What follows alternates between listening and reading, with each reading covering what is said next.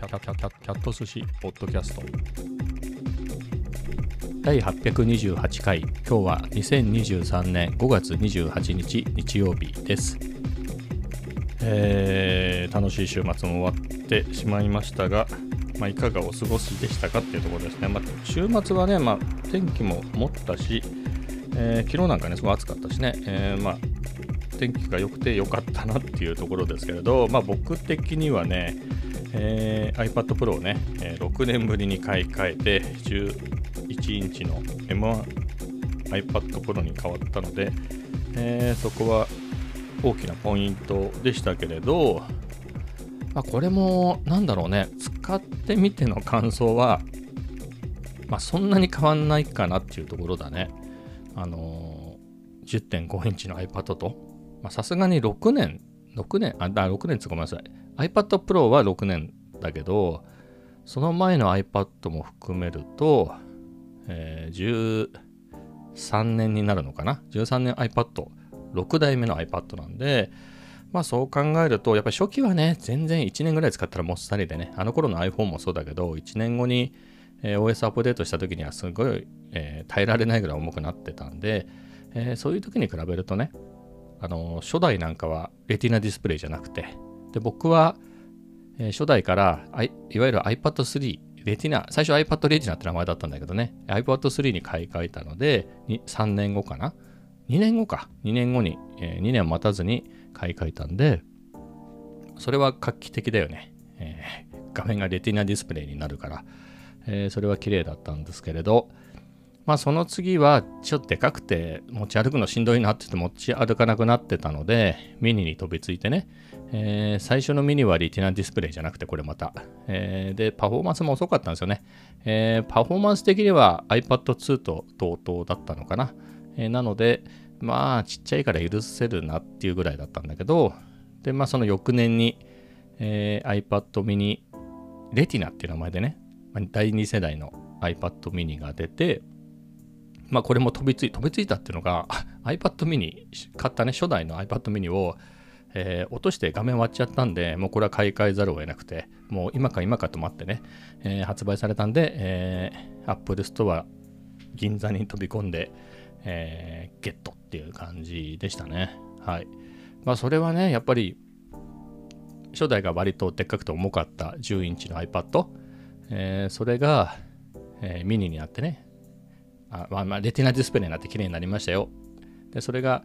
えー、ミニになって軽くなりました。でもレティナディスプレイじゃなかったです。それがレティナディスプレイになって、多分パフォーマンス的には iPad3 と同等だったので、それは良かったですね。持ち歩いても苦にならなかったしで、えー、そういう変化は大きかったねと。で、しばらくその後はね、ああの、iPad mini Retina、iPad mini 2をね、買ったのが2013年で、そこからしばらく iPad 買わなくなってたんですよね。えー、っていうのも、えー、I まあ、だんだん持ち歩くな持ち歩かなくなっていくっていうのも自分でも分かっていたしあとどんどんいろいろなウェブサイトがねスマホファーストになってきてスマホで見た方が見やすいわとえー、ミニで見るとさ、つまり PC 用のパソコンで見るときのウェブサイトが単にちっちゃく縮小されて出てくるから意外と見づらかったりするんだよね。に比べるともうスマホで見やすいようにね、サイトがどんどんどんどん作られるようになってき、えー、てたので、まあプラスで、あとは、プラスっつったらちょうどプラスだね。iPhone6 プラス、6S プラスか、えー、に買い替えたの。その時に、えー、まあ、それまでのね、iPhone5S、僕その時 5S かな。6プラスの前、6S プラスの前 5S 使ってたんだけど、に比べるとだいぶ大きいけど、まあ、ミニと iPhone を1台にできるって思えばね、あとはさっき言ったみたくスマホファーストで、スマホで見やすいサイトに世の中がなってきていたので、まあこっちの方がいいだろうっていうことで、高かったけどね、当時としては高く感じたけど、えー、6S プラスに買い替えて、ちゅうわけでしばらく iPad からは離れてたんですよね。ただ、売ったりはしてなかったから、家には iPad あったけど、えー、みたいな中で、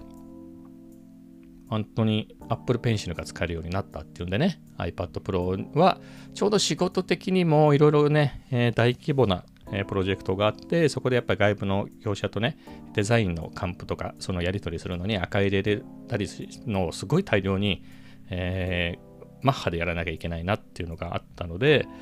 えー、であれば iPad Pro ペンが使えるから便利だねっていうことで久々買うかっていうことでそれが6年前のね2017年の8月だったかな、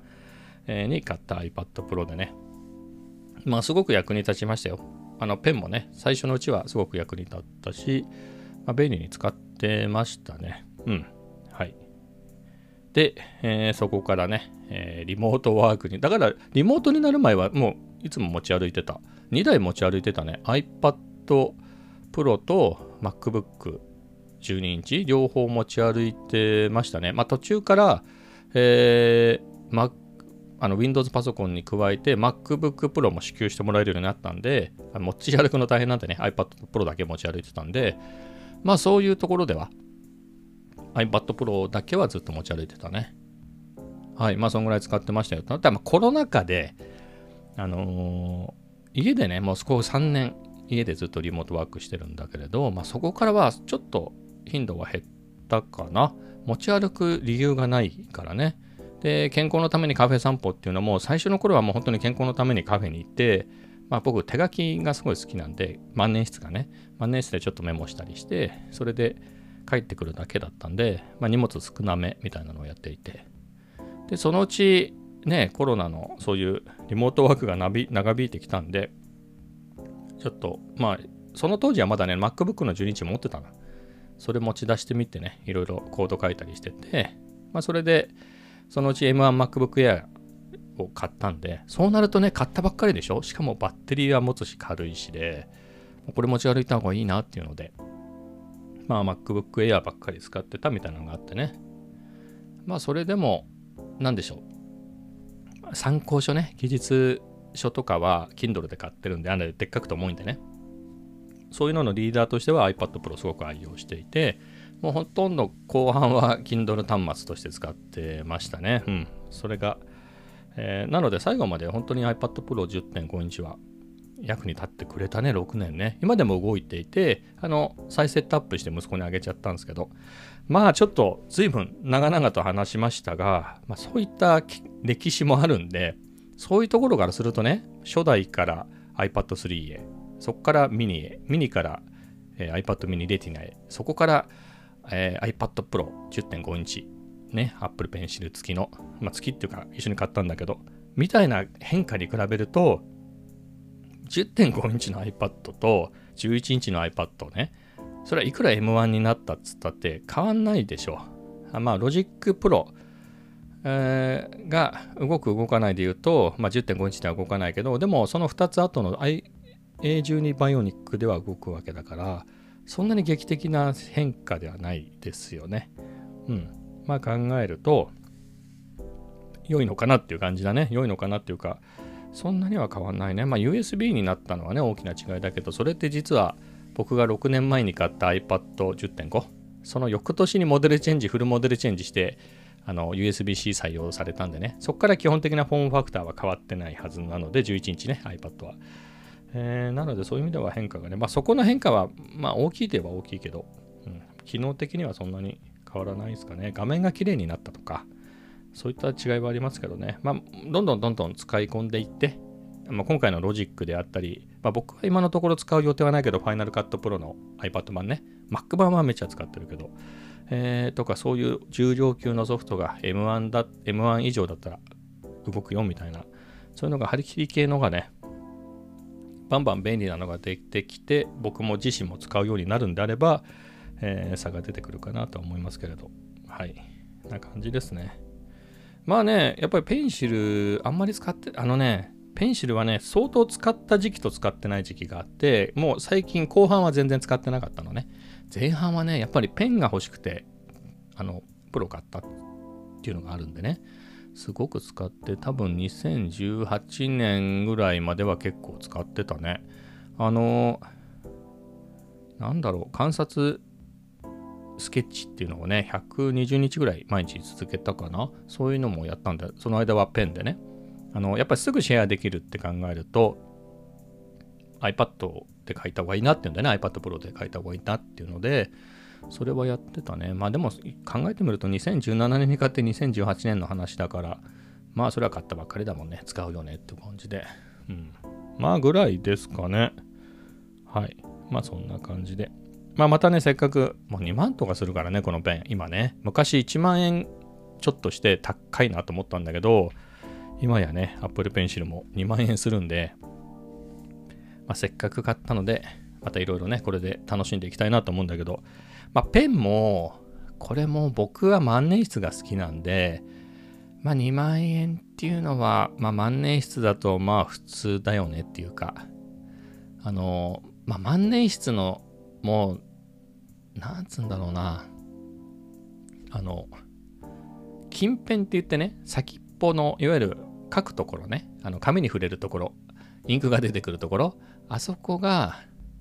えー、金なのか、他の金属なのかが分かれ道なんですよね。まず大きな分かれ道で。えー、いわゆる金片って呼ばれるのね。そこが金になると。それは14金だったり18金だったり24金っていうのもあるんじゃない？それは思想によって目的によって変わるので18金の方がいいとか24金の方がいいとは単純には言えないんだけれどまあそういうのでまあ金片からが万年筆かなみたいなところはあるのね。えー、そんな中で、近辺だと今1万円弱ぐらいかね、いろいろ値上がりして、例えばパイロットとか、だと何？カスタム74とか、カスタムヘリテージ91とかが、まあ、定価で言うと1万円超えるのかな？実売で、まあ今は1万円ぐらいするかもしれないね。で、他にセーラーだと、えー、何でしたっけ？まあ忘れたけど えー、あともう一個あったよね。なんか、セーラー、えー、パイロット、すっごい忘れたね。あんなに好きだったのにね。もう一個忘れちゃいましたけど、377いくつみたいなやつあったよね。あれもいい万年筆だと思うけど、まあそれもみんな近辺で、だいたい1万円ぐらいで買える同じ価格帯でね。まあそこから、まあだいたい1万円ずつアップしてって、2万円クラス、3万円クラス。まああとはね、蒔絵みたいなのが、蒔絵っつうの？あの、すごいほら、伝統芸能みたいなすごい装飾施したやつになるともうめっちゃ高くなるじゃん。あとは素材が、素材のね、軸の素材によって変わってきちゃうんで、まあそこまでいくともう青天井というか、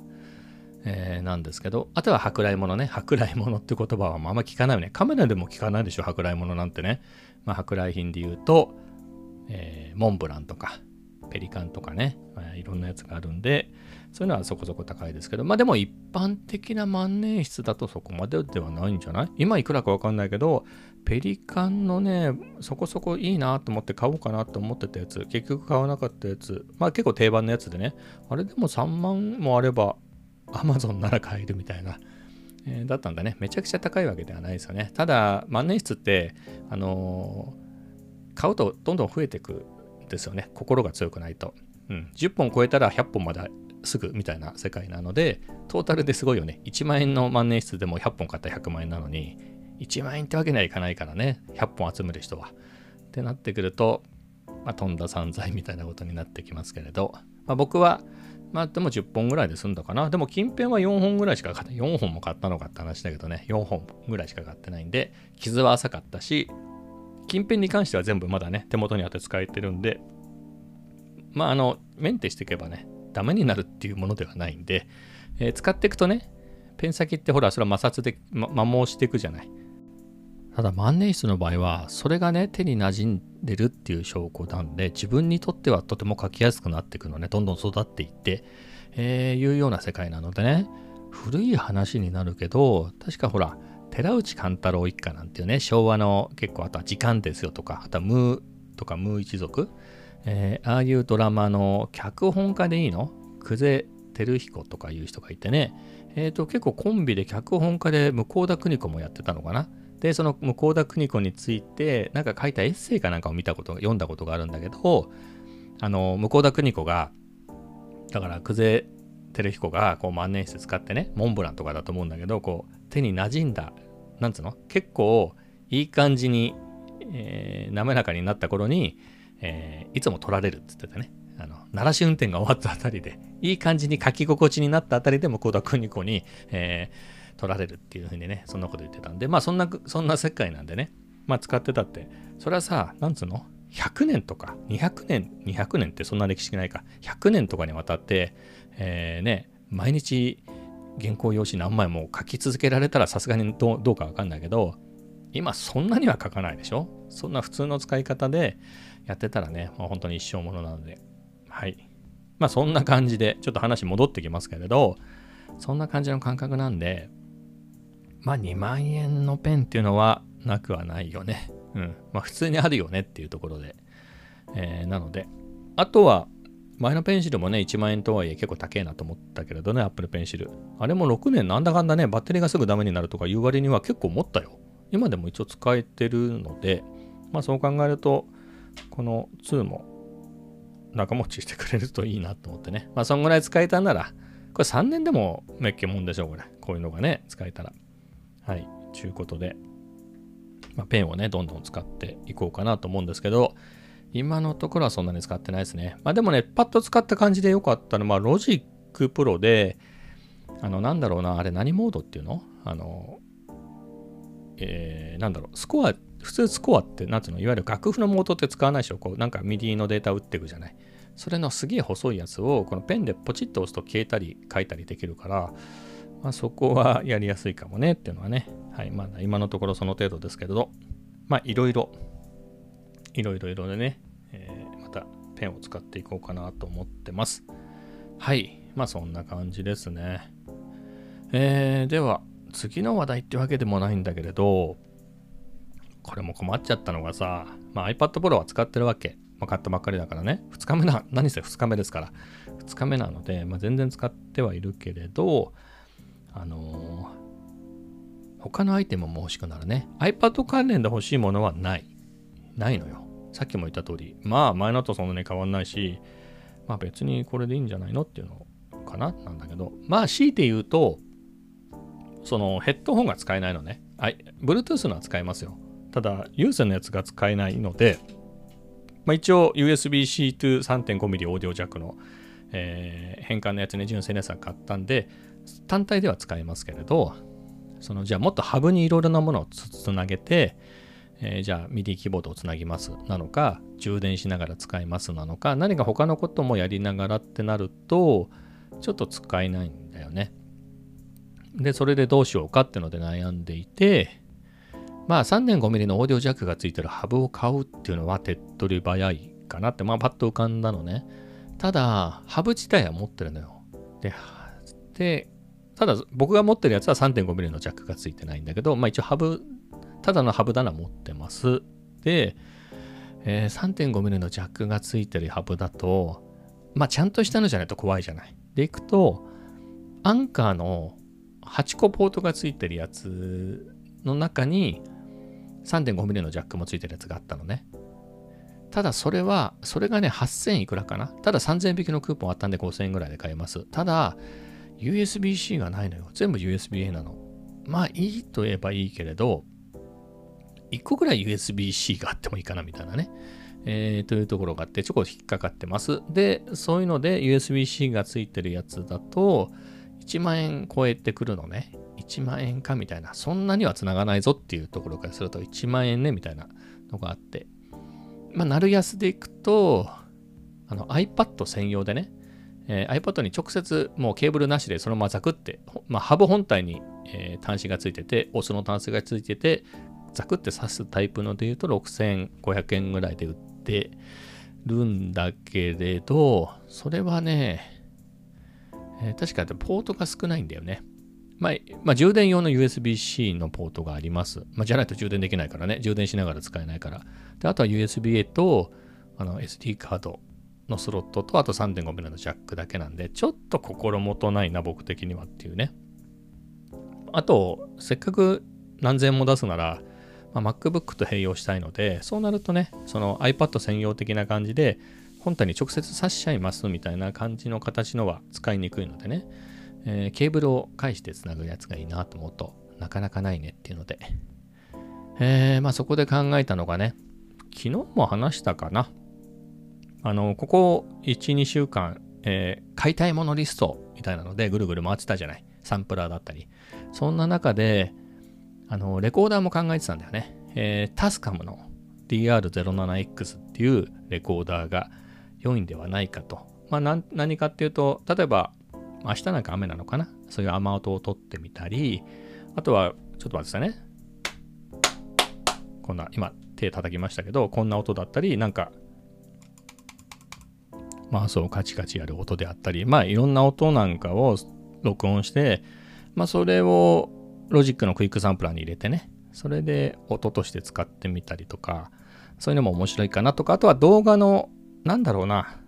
あの、音楽ではないけど、バックグラウンドのサウンドとして使ったのはありだよねとか、えー、例えば、あの、カフェなんかって、だいたい BGM 流れちゃったんだよね。流れてない時もあるけど、だいたいずっと音楽流れてるでしょってなると、動画にそれが入れた時に、なんか著作権的にめんどくさいことになる時があるんで、それは嫌だなっていうのがあるんでね。今で言うと、そこには今のオリジナルの BGM を載せちゃうんだけど、そうじゃなくてね、音楽じゃなくて、なんか普通に人の、なんつうの、そういうカフェの雑音みたいな、音楽なしの、そういうのを入れたらいいかなとかね。まあそういう時に、そういう出来合いのはあるけれど、まあどうせなら自分で そういうのを撮ったら面白いかなとかね。えー、そういうことも思っていたので、まああとはギターなんかもね、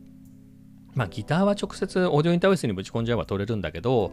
なんかね、それ経由だと僕が下手なのかもしれないけど、なかなか思い通りのサウンドにならなくて、僕が持ってるアンプの音をマイクで拾いたいのね。で、それも頑張れば今喋ってるマイクをアンプのとこに持ってける、もしくはアンプをこっちに持ってくれば取れなくはないんだけど、ちょっと設置的にやめんどくせえなっていうのもあったりね。えー、まあ、まあ、いろいろな理由で。まあ、あとは2万ぐらいなんで買いやすいっていうだけだったんだけれど、まあそういうこともあって、そのレコーダー欲しいなと思ってたんで、そのレコーダーに USB、えー、ごめんなさい、オーディオインターフェースの機能があるのをね、えー、なので、えー、なんだろう、それを Mac, Mac でもいいんだけど、まあ、iPad につなぐと、オーディオインターフェースとしてね、あの使えるので、えー、それ自体は USB-A とかで、まあ C でも A でも何でもいいんだけど、あのハブ経由でつながつながるのでね、えー、それをまあ、iPad には今手持ちの USB-C のハブ 3.5mm ジャックがないハブをつないでそこのハブにその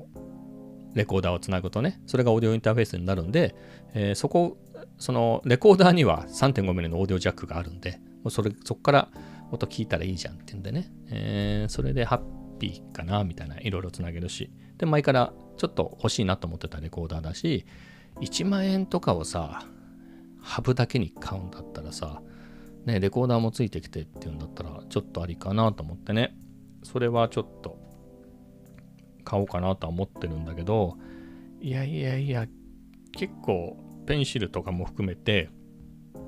14万ぐらい使ったからね、iPad Pro にね。そこでまた2万かみたいなところは思ってて、せめて、まあ別に、なんだろう、あの、クレジットカードの引き落としがやばいみたいなことは全然ないんだけれど、気持ち的にね、もう28日じゃない？あと何日か待ったら6月じゃん。まあ、引き落としの月が変わると気持ちも新たになるかなみたいなところで、もうちょっと待とうかなみたいなところをね、うだうだね、えー、考えてたりはしますけれど、うん、でもなかなかいいよね。あとはね、ちょっと気づいちゃったんだけど、あの、それ買わなくても機能的にはなんとか近いことができるなっていうものを、えー、発見して、えー、と何かっていうと、このポッドキャストで多分700回ぐらいまでは使っていたオーディオテクニカの USB と、えー、XLR 端子両方持ってるマイク、えー、これがあるんですけど、これ、なんで USB-A で、USB で使えるかっていうと、このマイクにオーディオインターフェースを内蔵してるからなんだよね。えー、なので、これを、まあ、ハブ経由でいいんだけど、えー、MacBook Pro に、MacBook Pro でもいいから、あれだ、えっ、ー、と、iPad Pro につないでみると、当然マイクなんで、このマイクの音を、ま、MacBook Pro には入れられますと。えー、でも、さらに、このマイクにいやヘッドホン端子がついてるのね。3.5mm の。ここ経由で MacBook Pro の音もちゃんと聞こえるんです。なぜならオーディオインターフェースだから。つうことは、あの、レコーダーとはちょっと違うけれど、あの、かなり近いことこのマイクでできるんだよね。お金をかけたくなければ。どうしても録音したかったら、これ前、そもそもマイクだから、多分、なんだろう、使い方が違うんだね。これモノモノラルマイクですっていうのと、えっ、ー、と、DR07X、レコーダーについているマイクは、ステレオマイクで、かつあの、あの、X とな、なんとかみたいなね、あの、ほら、あの、2つついてるステレオマイクの向きを変えられる機能があるんで、まあ、そこの違いはあるかなというものの、一旦音を取るだけだったらこれできるよねみたいなところはあって、えー、しかも今のとこ使い道なくて困ってたんで、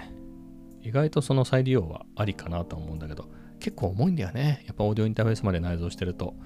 うん。まあ、みたいなとこちょっと悩みではありますけれど、使えなくはないっていうのは分かったね。はい。まあでも、なんか買いたいだけなんで、えー、これが使えてもな、みたいなところなんだ。でもこれマイク持ち歩くっても、どういうことも、司会の、司会の方ですかみたいな感じだよね。司会の人がマイク持ち歩いてるとは限らないし、まあ、持ち歩かないよね。えー、そう考えると、うん、どうなんだろうと思いながらも、ただ使えるよっていうのはね、分かったので、はい。まあそんなところですね。えー、まあそんなところですかね。でね、あとは、まあ、YouTube も今月5月ね、5月は2本アップしたんだけれど、まあ2本でフィニッシュかなって感じだね。もう1本作ってもいいんだけど、まあめんどくせえしなみたいな。めんどくさがりになっちゃってね、動画に関しては。いや、作りかけのはあるんだけど、うーんって感じだね。はい。まあそれとは裏腹にアップしない間に登録者はどんどん増えていくっていう謎の、はい。えー、今のね、最新回上げて2人減ったんだけど、まあそれ、そこから5人ぐらい増えたかね。はい。まあトータル3人ぐらい増えたっていう。はい。だったら上げない方がいいじゃんみたいなね。はい。無駄だしっていう、えー、そんなことなんですけれど、まあどうしたもんかね、やめるっていうんじゃなくてね、まあ大きく方向を変えるわけじゃないけど、まあ数を減らしてるのは確かで、これをまた元に戻す気は全然ないので、そうなった時にどうしようかね。うん。みたいなところは。やっぱりそのペースが変わってくると、この難しいね。やっぱりこのポッドキャストって毎日やってるから、内容はともかく毎日撮るっていうことが全く苦ではないんだけれど、で、前の Vlog もなんか3日ぐらい、せめて、だから前はね、毎日でも上げられる、上げてもいいけれど、さすがにそれはうざいだろうから、せめて3日は開けようぐらいの感じで逆にね、やそういうテンションでやってたのが、今、まあ、月に2本ぐらいでいいかなとか思ってるぐらいね、2週間は開けないとめんどくせえしっていう風な気持ちになっちゃうと、なんか、なかなかやる気になんないんだよね。まあ、ある程度の短いタームでの締め切りがあるから、まあ、いいやでボンってあげちゃうんだけど、ね、すぐ流れてっちゃうでしょ？あの、大体最新のしか見られないからって考えると、そういうのができたんだけど、その最新の回が2週間、3週間ずっとそのまま置いてあるから、そうなるとね、えー、もうちょっとちゃんと作ろうかななんて思って、えー、撮ってはいるけど、でも前ほどは撮ってないね。うん。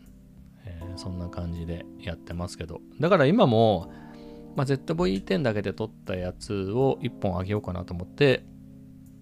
それのやつを載せてはいるんだけど、まあ、その必要があるのかみたいなことも思ってきて、まあ、別に何のカメラだっていいじゃんみたいな、えー、のを持ってたりね、iPhone でも α7-4 でも、えー、別に見たい人が見ればみたいなところで、まあ、そんな感じを思ったりでね、まあなかなかな感じなんですよね。はい。まあでも登録者増えたんで、ハッピーで。このまま上げ上げずに400人いかねえかなと思ってこう、はい、えー、楽しみに待ってるんですけれど、うん、上げると減っちゃうからね。なるべく上げないで。でも全く上げないと増えないんだよ。上げて減って放置すると上げてない間に増えていくっていうね。多分ね、えー、いうのがあるんで、ある程度アクティブじゃないとね。はい。それがどんぐらいなんだろうね。世の中的にね。どうなんだろう。やっぱ、ま、毎日はどうかしてるよね。毎日はどうかしてるっていうか、毎日はいらないよね。いろんな YouTube あるからね。毎日はいらないかなと思うんだけど、週1ぐらいでいいんじゃないのって思うんだけどね。だほら、毎日の人って必死じゃんみたいな。あのね、なんだろう。まあ、身近な人で言うと、ドリキンさんは別にいいかなと思うんだけど、そうじゃなくてさ、その、YouTuber としてそれをメインで食ってきますみたいな人の毎日はかなり必死な感じがするじゃん。なんかもうプロモーション、プロモーション、プロモーション、プロモーションみたいな、昨日このカメラ褒めてて今日はこのカメラかみたいな感じになっちゃうじゃない？で、褒めたやつをあの1ヶ月使った感想で、いまいちですみたいな。ね、まずみんなが興味があるときにすごいいいですみたいな。大体いいですけど、ここがちょっとみたいなことをね、あの、あまりディスると、あの、次の仕事来なくなっちゃうから、えー、ちょっと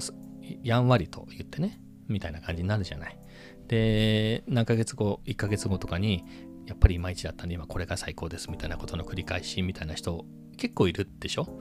えー、だったりするしでね。はい。まあそういうのを見てると、もうちょっと、まあ、結局 YouTube、YouTuber あるあるになっちゃうよね。単純に好きなのをやってたはずじゃない？ねまあ一攫千金を狙ってやってる人もいるだろうけれど、あの割と面白いかなと思ってやってて最初面白くてやってたんだけどそこそこ行くようになるとそれをねなんか独立なんかしちゃっても会社なんか辞めちゃってそっちで行こうなんてやっていくと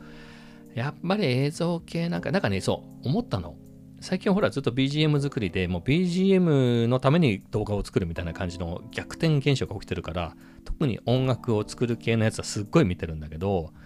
やっぱりあれも本当の元々の著名人ね、もともと売れてる有名な人が YouTube やれば、それはすごい何百万人とか、ね、100万人とか何十万人っていくけれど、その世界での有名人ね、え YouTube の中での、えー、まあこういう、なんだろう、ロジックの使い方とか、えー、あとはビートメイキングみたいな感じの人だと、なんか何千人とかでも結構多くて、だ1万人とか2万人でも相当多い感じなのよ。でカメラ系だと、やっぱりちょっといい感じに行くと10万人ぐらいは行くんだよね。10万人ぐらいって僕は全然行かないけれど、なんかカメラ系で行けてる感じだと10万人は全然あって、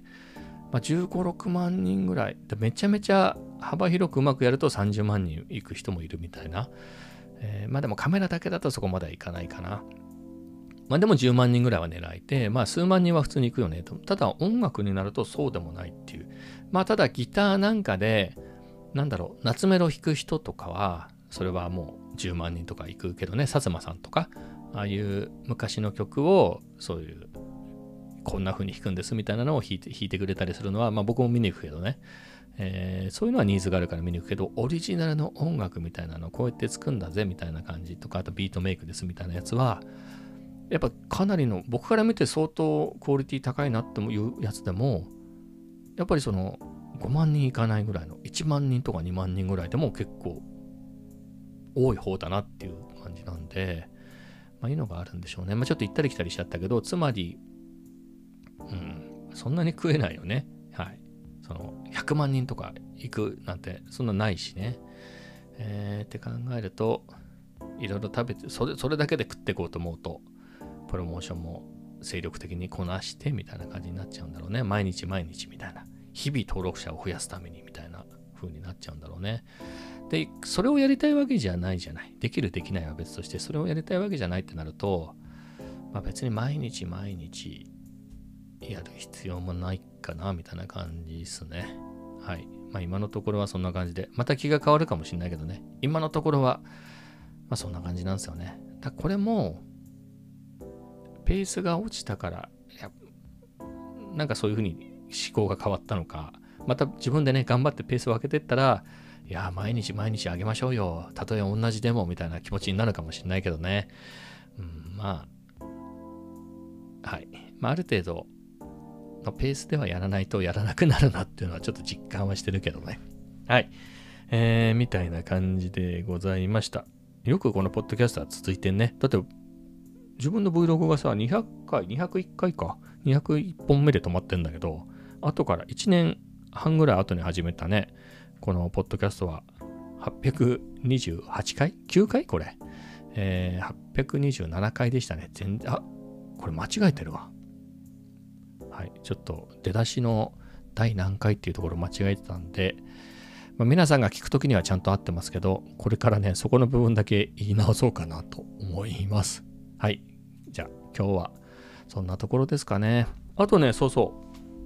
あのー、YouTube でもね、一応さっき言った、さっきそんなにやる気がないって言った後に登録してくれっていうのも 誰が登録するかって感じだけどね。一応ね、えー、YouTube のチャンネルもあるんで、あのいつも忘れちゃうんだよな。概要欄にリンク載せとくんで、えー、興味があったらね、えー、YouTube の方も見て、えー、チャンネル登録をしていただけると